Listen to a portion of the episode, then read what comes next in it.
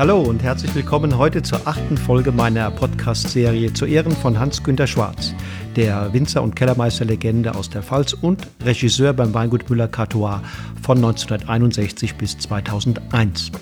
Mein Interviewgast ist diesmal die Julia Keller vom Weingut Keller im rheinhessischen Flörsheim-Dalsheim.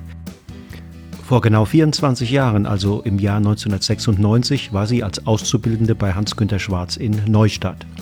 2002 hat sie dann zusammen mit ihrem Mann Klaus Peter das Weingut übernommen und von einem damals sehr guten Level hin zu einem heute absoluten Weltklasse-Weingut weiterentwickelt. Kritiker und Kenner der Szene nennen es in einem Atemzug mit Henri Chaillet, Meo Camuset, Georges Roumier, Romane Conti, die Domaine Drimbach und Egon Müller von der Saar, um nur einige aus dieser illustren Liga zu nennen. Julia meint, es macht uns unheimlich viel Spaß zu sehen, wie sich die Qualität der rheinhessischen Weine von Jahr zu Jahr steigert. Jahr für Jahr tauchen neue Talente auf. Besonders freut mich, wenn die Jungen den etablierten Feuer unter den Hintern machen. Nach dem Geheimnis ihres Erfolges gefragt, meint Julia, wir denken, dass Qualität nur im Weinberg entstehen kann. Wir verbringen deshalb so wenig Zeit wie möglich auf Veranstaltungen und Präsentationen. Dafür umso mehr im Weinberg mit der Pflege unserer Anlagen. Wir tun alles, um eine gute Balance in den Boden zu bekommen, damit sich die Rebstöcke so richtig wohlfühlen. Schließlich können nur aus perfekten Trauben einzigartige Weine entstehen. Julia erinnert sich, dass das auch schon damals die Devise von Hans-Günter Schwarz gewesen ist. Er hat uns immer wieder klargemacht und eingebläut, dass man im Keller nur das natürliche Potenzial dessen erhalten kann, wofür man im Weinberg geschuftet und die Grundlagen geschaffen hat. Verbessern, sagt er immer, kann man im Keller nichts. Mit dieser Grundüberzeugung gehen wir heute an all unsere Weine ran. Am deutlichsten schmeckt man das sicher bei den großen Gewächsen aus den Lagen Kirschspiel, Hubacker, Moorstein, Abserde und Gemax. Im Interview reden wir über all diese Dinge, vor allem aber natürlich darüber, welche Prägung Julia Keller durch Hans-Günter Schwarz erfahren hat, ihre wichtigsten Learnings und was ihr der Kontakt, die Beziehung zu ihrem damaligen Lehrmeister heute noch bedeutet. Los geht's!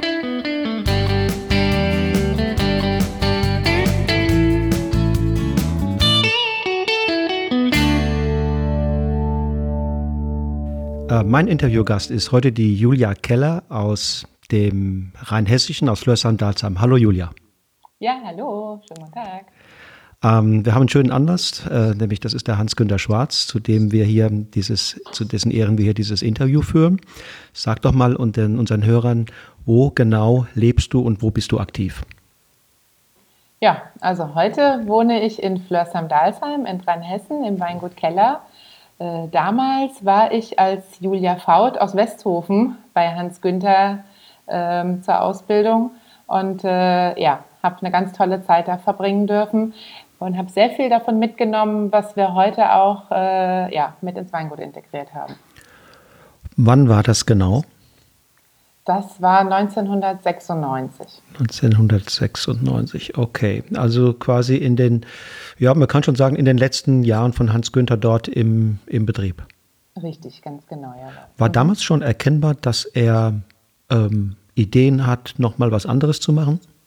Nein, nein. Das hat sich, glaube ich, erst so äh, drei, vier Jahre später okay. herauskristallisiert. Okay. Ähm, Ihr seid ja nun kein ganz unbekannter Betrieb ähm, in Flörsheim-Dalsheim. Mit welchen einmal Grundeinstellungen seid ihr da unterwegs, wenn ihr Wein macht im Weinberg und im Keller? Also die oberste Priorität für uns hat die Arbeit im Weinberg. Wir sind ganz fest davon überzeugt, dass Qualität äh, absolut aus dem Weinberg kommt und ähm, dass wir alle Kraft da reinstecken müssen, um dann später äh, perfektes Traubenmaterial ernten zu können und dann daraus tolle Weine zu keltern. Das ist für uns eigentlich die, äh, die wichtig, sind die wichtigsten Dinge. Also äh, natürlich auch die Arbeit, äh, die wir reinstecken, aber vor allem die Qualität der Trauben, die aus dem Weinberg kommt, ähm, in Verbindung natürlich mit einem guten Boden. Mhm. Ähm, was ist bei euch sozusagen das, das, der Ausgangspunkt, die Idee von einem Wein?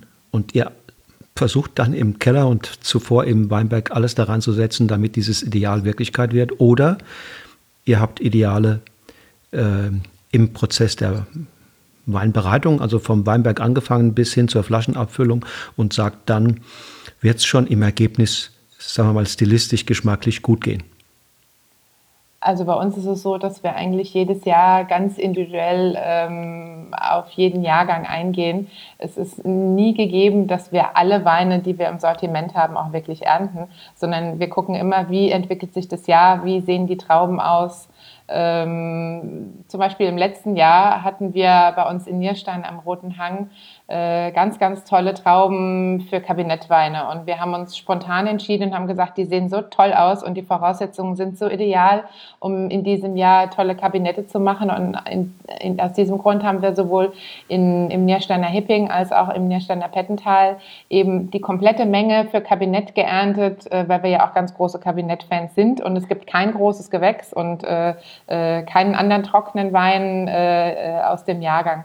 Das heißt, wir entscheiden wirklich einfach immer, was ist das Optimum, was wir in dem Jahr aus dem Weinberg rausholen können und nicht, was brauchen wir und ähm, was äh, wäre perfekt zum Verkaufen. Eigentlich ist es so, dass unsere Kunden ähm, alles alles lieben. Also die Bandbreite bei uns, äh, sowohl die trockenen als auch die frucht- und edelsüßen Weine, ähm, die gehen da äh, absolut mit und sagen, ähm, sie sehen das so wie wir. Ähm, es muss einfach am Ende perfekt sein. Die finde ich sehr cool. Ähm, das ist natürlich auf der anderen Seite für viele Betriebe ganz anders. Die haben ein festes Sortiment und versuchen jedes Jahr im Grunde genommen diese verschiedenen Positionen wieder, wieder erneut zu bedienen. Ne? Klar, ich meine natürlich, wir haben auch äh, vom Grundprinzip her ein, ein, ein festes Sortiment. Also äh, ein grün Silvaner Trocken, ähm, ein Riesling von der Fels. Gibt es immer, ja. Das wird es immer geben. Ähm, aber darüber hinaus gibt es eben in manchen Jahrgängen besondere Dinge. Wenn wir ein Jahr haben, ähm, wo es eine ganz tolle äh, Botrytis gibt, dann machen wir auch äh, Frucht- und edelsüße Weine im, im höheren Bereich, also sprich Auslese, auch mal eine Beeren- oder Trockenbeerenauslese, wenn die Trauben aber alle top gesund sind ähm, über ganz lange Zeit. Und dann ähm, machen wir sehr, sehr viele trockene Weine. Das ist das mhm. Schöne, mhm. Ähm, dass wir eben sagen können, wir reagieren je nach Jahrgang und ähm, es gibt gewisse Weine eben immer und es gibt andere Weine in manchen Jahren, in denen es eben besondere besonders gute Bedingungen dafür gab. Ja, das ist so, dieses, dieses Herangehen ist wahrscheinlich die Voraussetzung, sozusagen immer auch, auch sehr authentische Produkte letztlich auf die Flasche zu bekommen, die auch dem Jahrgang äh, entsprechen. Sehe ich auch so, richtig, genau. Ja. Deshalb haben wir uns auch äh, äh, als Familie so entschieden, dass wir das so machen möchten, um eben wirklich aus jedem Weinberg immer das Optimale rausholen zu können. Ähm, was ist denn damals der Entscheidung vorausgegangen, äh, bei Hans-Günter Schwarz einen Teil der Ausbildung zu äh, absolvieren? Eine Flasche Rislane. ist natürlich nicht bei der einen geblieben, aber ähm, wir haben äh, die zusammen äh, getrunken und äh, ich war so begeistert davon und habe gesagt, äh, ich muss wissen, was dahinter steckt. Mhm. Und mhm. ja, mhm. dann war es klar. Dann habe ich mich beim Hans Günther vorgestellt und ja, ich durfte auch gleich kommen. Das war, das damals einfach, da, da so, ein, so einen Azubi-Platz zu bekommen? Nein, also ähm, ich bin auch quasi noch so dazu gestoßen. Also es gab schon zwei Azubis in dem mhm. Jahrgang ähm, und eigentlich war es, glaube ich, auch so gedacht, dass das immer nicht mehr wie zwei werden sollten. Aber ich hatte das Glück, äh, da meine ja, heutigen Schwiegereltern, also der Klaus und die Hedi, äh, den Hans Günther kannten, mhm. dass äh, ich dadurch äh, die Möglichkeit hatte, dann als Dritte eben noch dazu zu kommen. Okay, und du und Klaus Peter wart schon ein Paar? Ja, richtig, okay. genau. Wir haben uns damals schon gekannt und äh, waren auch schon zusammen seit, okay, äh, okay. seit einem Jahr. Mhm. Wie muss ich mir das vorstellen? Hat es da so ein, so ein Bewerbungsgespräch gegeben? Ja, wir sind hingefahren, ähm, haben uns getroffen und äh, äh, haben ein bisschen geredet. Also das war okay. für mein Empfinden kein wirkliches Bewerbungsgespräch. Das war einfach nur so ein bisschen äh, äh kennenlernen und, und äh, ja, einfach gucken, äh, passt es oder passt es nicht. Von, von Klaus und Hedi eskortiert. Ja, also ich bin schon alleine hingefahren, okay. aber äh, durch sie angekün angekündigt. Du, ja. du sagtest, du, du hast ähm, andere Geschichten oder Erlebnisse, Begebenheiten in Erinnerung. Was ist denn da sozusagen die prägnanteste? Oh, es sind ganz viele. Also eine witzige äh, äh, war, wir haben ähm, zumindest während der Ernte immer mit dem ganzen Team zusammen zu Mittag gegessen. Äh, das war immer sehr, sehr schön. Ähm, es gab eine Köchin, die ähm, ja relativ jung war, äh, neu da begonnen hat. Der Heinrich Kattor hat auch immer bei uns mit am Tisch gesessen, also wirklich das, das ganze Team. Mhm. Ähm, ähm, die Arbeiter aus dem Weinberg, der Hans Günther, während der Ernte zumindest immer und die ganzen Azubis und, und Praktikanten. Und, äh, war Werner Sebastian weiß, auch schon da? Ja, okay. der war auch schon da. Der Herr Schneider und der Herr Sebastian, richtig, mhm. genau, jawohl. Mhm, die haben auch schon mit am Tisch gesessen. War eine wirklich nette, sympathische Runde immer.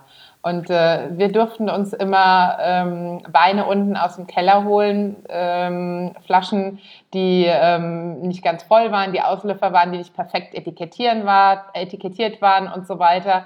Und ähm, wir hatten uns an dem Tag im Herbst ein äh, großes Gewächs mit hochgenommen, also ein großes Gewächs würde ich heute sagen, einen großen trockenen Riesling ähm, aus dem Harder Bürgergarten und ähm, haben die Flasche dann aufgemacht und haben sie ausgeschenkt.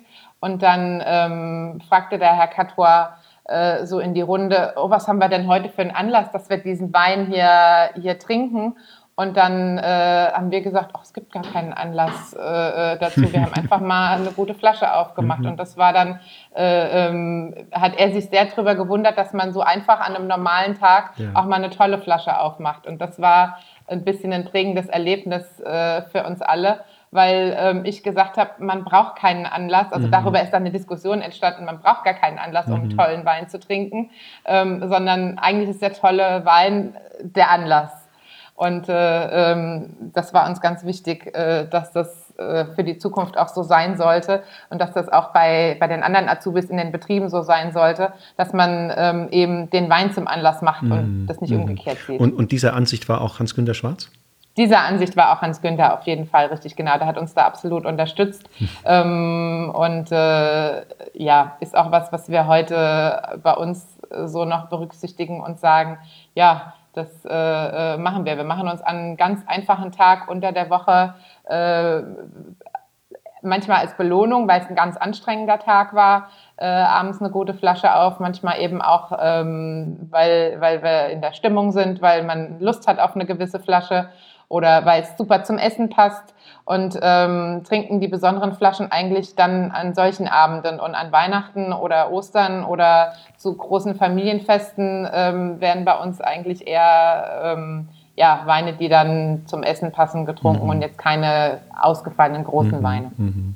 Du hast vorhin den Rieslaner erwähnt, der ja. alles verändert hat in deinem Leben. Das ist so. Ähm, ähm, was war denn die besondere Stilistik ähm, der Weine von Hans-Günter Schwarz im Vergleich, sagen wir mal, zum stilistischen Mainstream oder, oder das, was du damals so gemeinhin gewohnt warst? Das waren eigentlich die Aromen, die der Reslane mit sich gebracht hat. Also diese tolle Baby-Ananas, dieses exotische, ähm, dieses aromatische, äh, offene, ja, also es war ein einfacher Wein, der einem absolut geflasht hat. Man hat nur reingerochen und es ist schon alles äh, äh in der Nase einem entgegengesprungen und äh, äh, hat einen total fasziniert.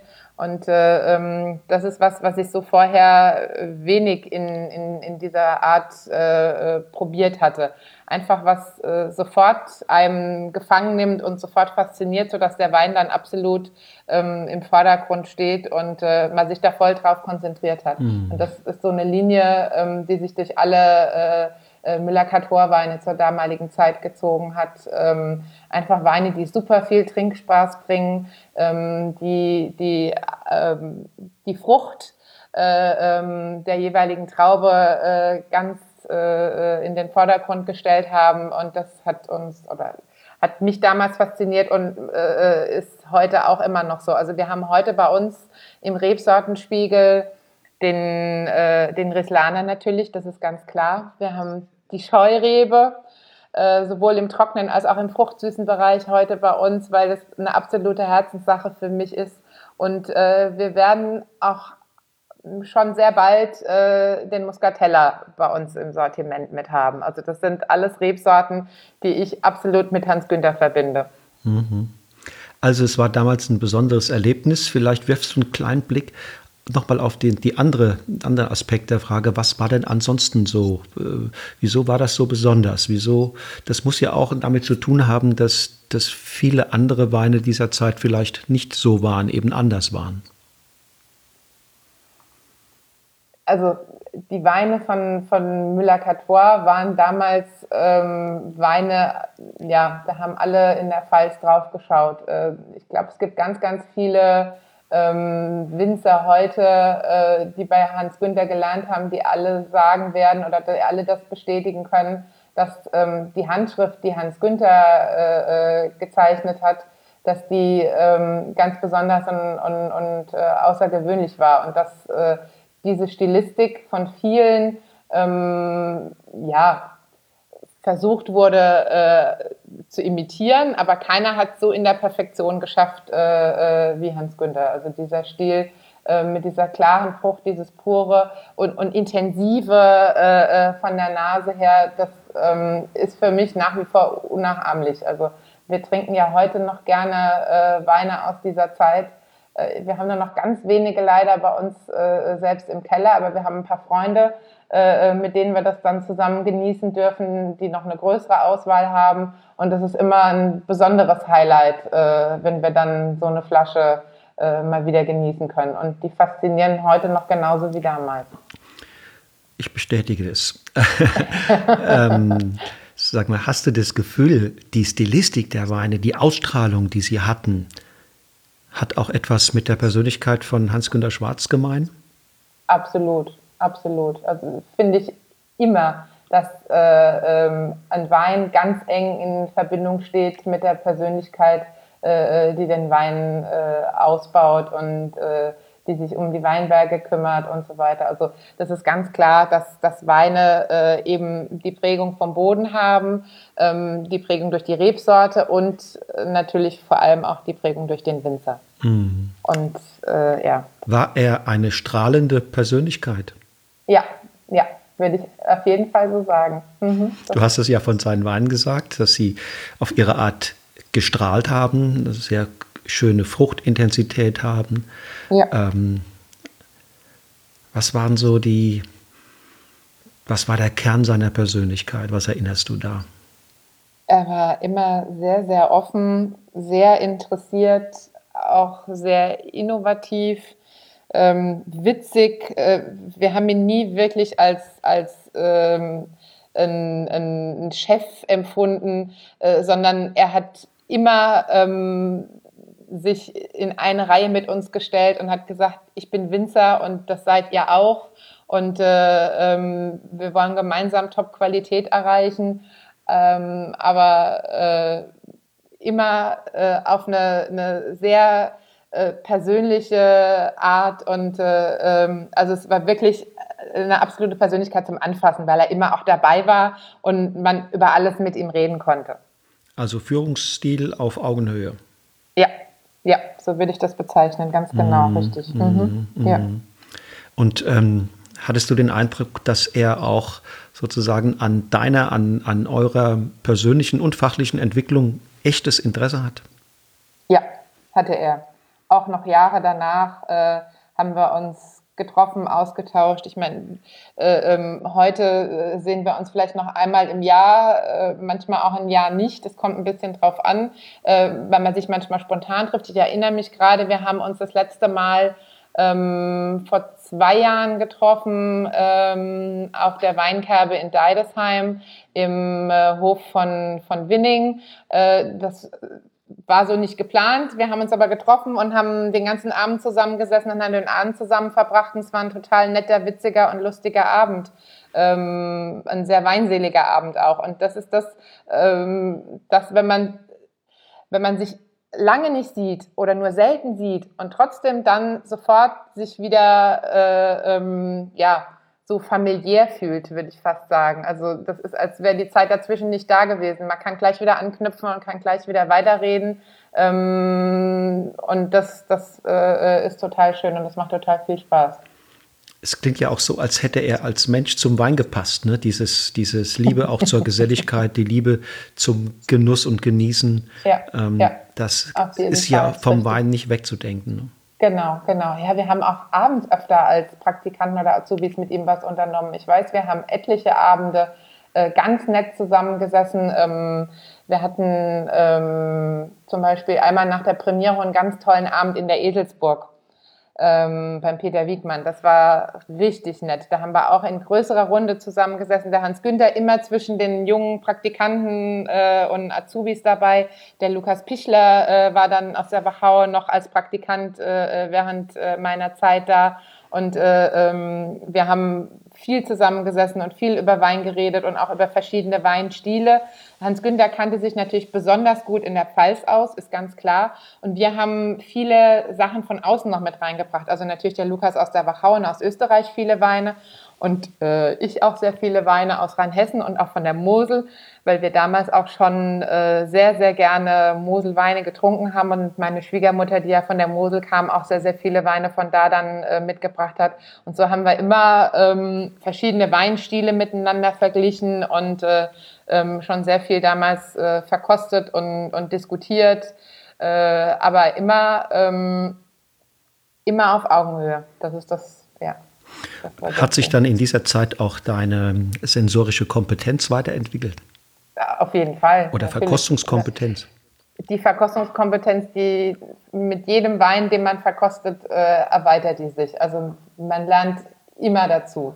Und damals äh, sind mein Mann und ich sehr, sehr viel, ähm, gerade auch in der Pfalz, äh, rumgefahren. Denn ähm, so Anfang der 90er Jahre war die Pfalz für uns das große Vorbild. Die trockenen Rieslinge der Pfalz, das waren Weine, die uns absolut begeistert und mhm. fasziniert haben damals schon. Und da haben wir gesagt, ähm, da in die Richtung, äh, äh das, das äh, müssen wir hier in Rheinhessen auch schaffen und äh, äh müssen auch äh, ähm, große Rieslinge hier etablieren. Das war damals noch nicht so bekannt. Meine Schwiegereltern haben zwar schon äh, äh, Jahre zuvor ähm, in diese Richtung äh, ihre Weine ausgebaut, aber es war noch nicht bekannt. Da mhm. haben wir die mhm. letzten 20 Jahre sehr viel und sehr hart dafür gearbeitet.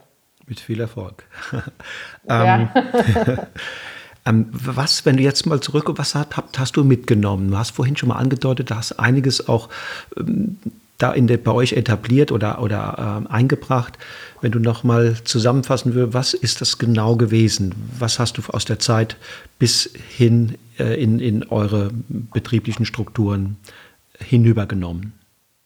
Also natürlich äh, äh hat mich vor allem der, der Satz von Hans Günther äh, geprägt, äh, dieses kontrollierte Nichtstun im Keller. Ähm, oder zum richtigen Zeitpunkt das Falsche unterlassen. Das waren so Sätze, äh, die damals Hans Günther natürlich auch schon äh, äh regelmäßig angewendet hat und ähm, die bei uns äh, äh, sich dann als junge Auszubildende sehr stark auch im Kopf festgesetzt haben. Ähm, das ist auch das, was wir dann vielleicht noch fortgeführt haben, als Qualität kommt von Quälen und Qualität kommt aus dem Weinberg.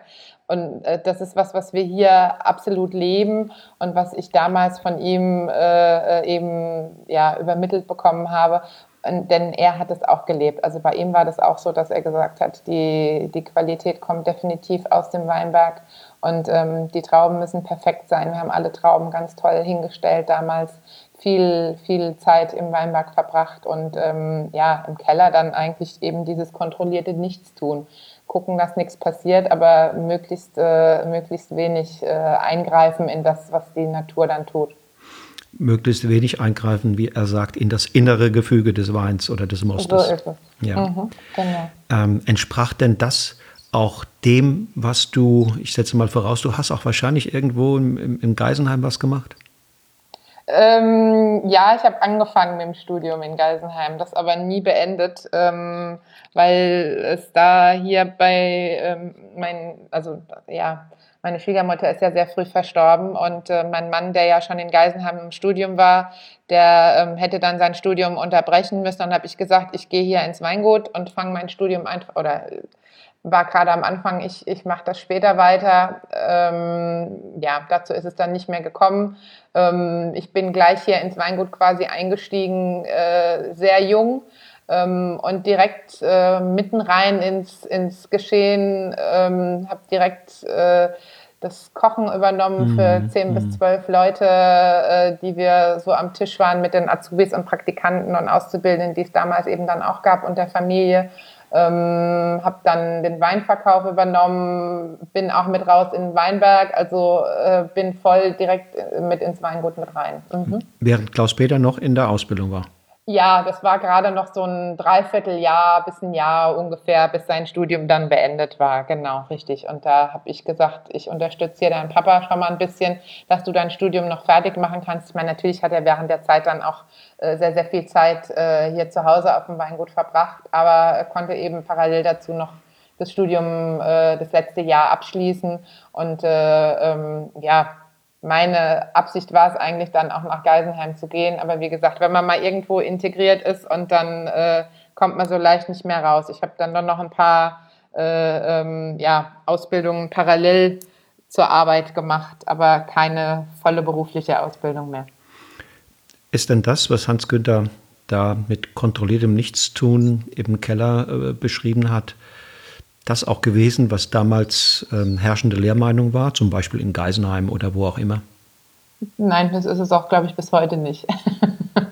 Woran liegt Denn, das? Ähm, ja, ich meine, äh, also vom Grundprinzip her ist es ja so, dass ähm, man zu all denen aufschaut, die Weine machen, die sehr beeindrucken und ähm, die faszinieren. Und äh, ja, in Geisenheim wird eben was ganz anderes äh, ähm, gelehrt. Da kriegt man die Basis, mhm. aber nicht wie Spitzenweine gemacht äh, werden. Also das muss man sich in der Praxis erarbeiten. Da sind wir nach wie vor auch davon überzeugt, dass ähm, das ganz, ganz wichtig und entscheidend ist, dass man viele Jahre äh, bei verschiedenen Betrieben reinschauen sollte, um dann selbst einen eigenen Stil zu finden und auch herauszufinden, was einem selbst am besten gefällt. Also Geisenheim ist eine sehr gute Basis, ähm, um eben den Hintergrund äh, zu haben, aber um wirklich äh, seinen eigenen Stil zu finden, um, um später zu wissen,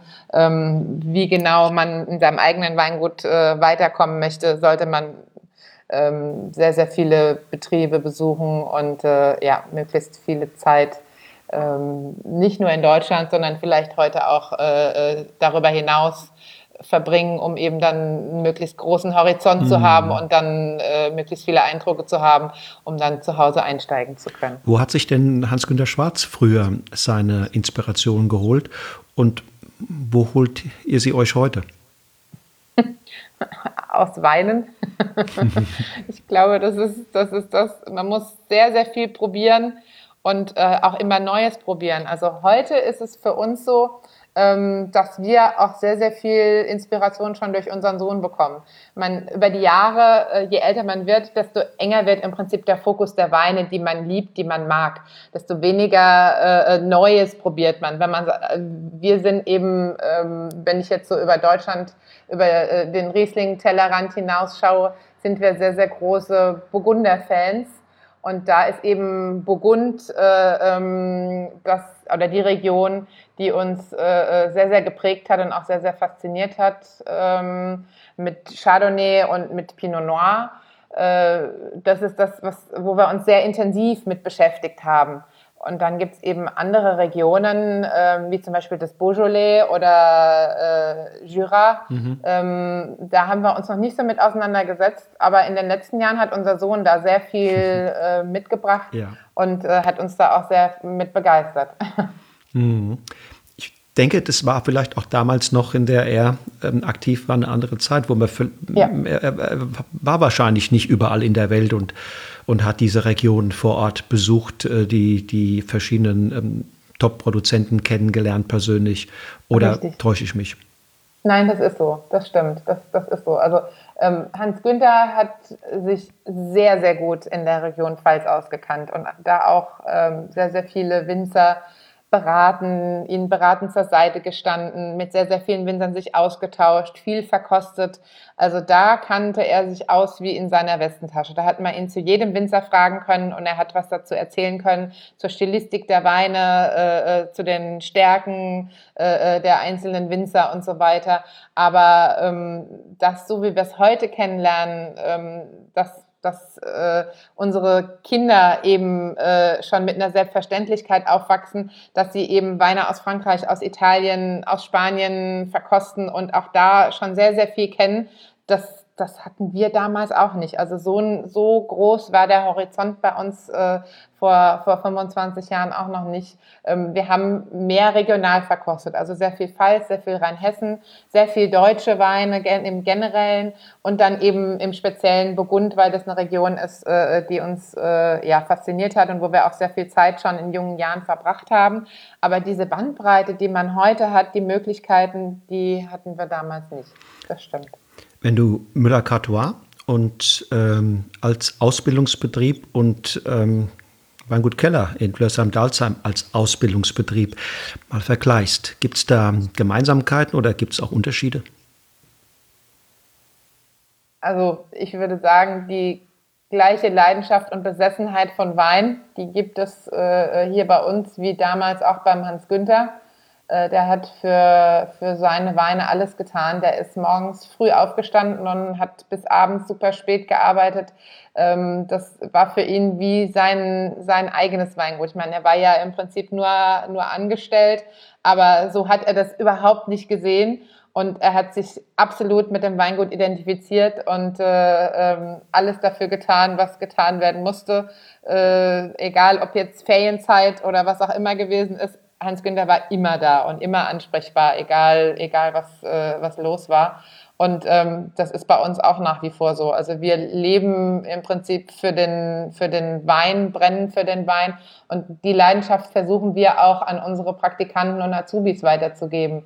Ähm, so wie das damals eben schon bei Müller-Katur auch der Fall war, dass man zum Mittagessen Weine trinkt. Gut, in dem Fall bei uns sind es sehr, sehr viele Weine von Kollegen auch und äh, von befreundeten Winzern, ähm, die wir geschenkt bekommen, die wir zum Teil tauschen, äh, die wir aber auch kaufen, weil es uns äh, äh einfach interessiert und die dann beim Mittagessen äh, blind bei uns verkostet werden mit den Azubis, Praktikanten, sodass die eben einfach schon früh auch geschmacklich erkennen, was alles möglich ist, was es alles gibt. Ähm, und das war äh, oder ist für uns äh, sehr, sehr wichtig, ein großer Teil der Ausbildung für uns, dass eben nicht nur ähm, im Weinberg und im Keller perfekt gearbeitet werden muss, sondern dass man eben auch an seiner Sensorik sehr intensiv arbeiten muss.